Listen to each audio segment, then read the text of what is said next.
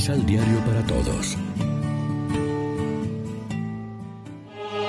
Proclamación del Santo Evangelio de nuestro Señor Jesucristo, según San Mateo.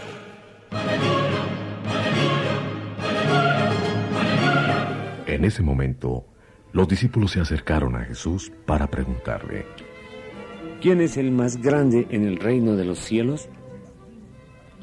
Entonces Jesús llama a un niñito, lo coloca en medio de los discípulos y dice, Les aseguro que si no cambian y vuelven a ser como niños, no podrán entrar al reino de los cielos. El que se hace pequeño como este niño, ese es el más grande en el reino de los cielos. Y el que recibe en mi nombre a un niño como este, a mí me recibe. Tengan cuidado de despreciar alguno de estos pequeños, pues les digo que sus ángeles en el cielo contemplan sin cesar la cara de mi Padre que está en los cielos. Lección Divina En este sábado 2 de octubre, una vez más, la iglesia se viste de blanco para celebrar la memoria de los santos ángeles custodios y como siempre nos alimentamos con el pan de la palabra que nos ofrece la liturgia.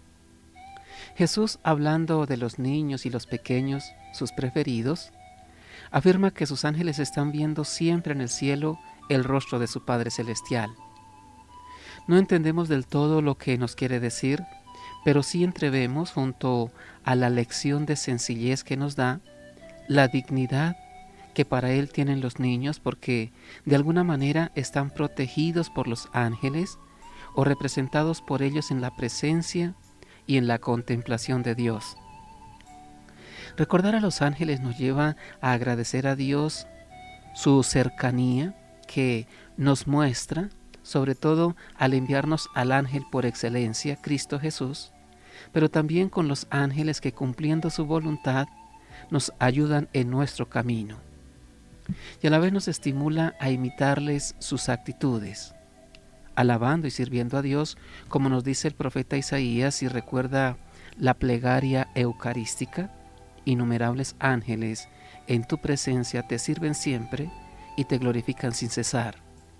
O como cuando sobre Belén cantaron la gloria de Dios y la paz de los hombres. También ayudando a los demás, siendo ángeles custodios de quienes más lo necesiten, a nuestro alrededor y anunciadores de paz. Nuestra esperanza crece cuando pensamos que la protección de los ángeles se extenderá hasta el momento de nuestra muerte. Concédenos vernos siempre defendidos por su protección y gozar eternamente de su compañía.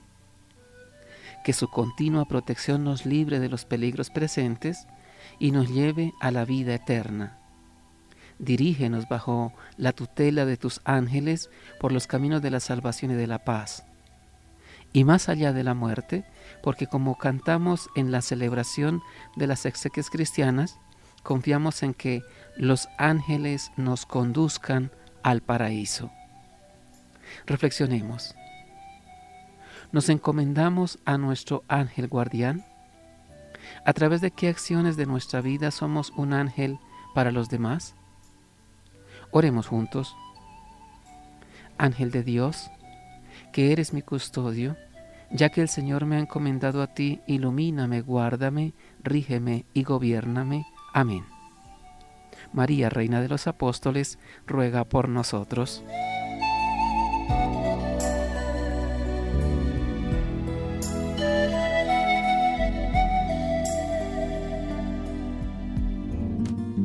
Complementa los ocho pasos de la Alexio Divina adquiriendo el emisal Pan de la Palabra en Librería San Pablo o distribuidores.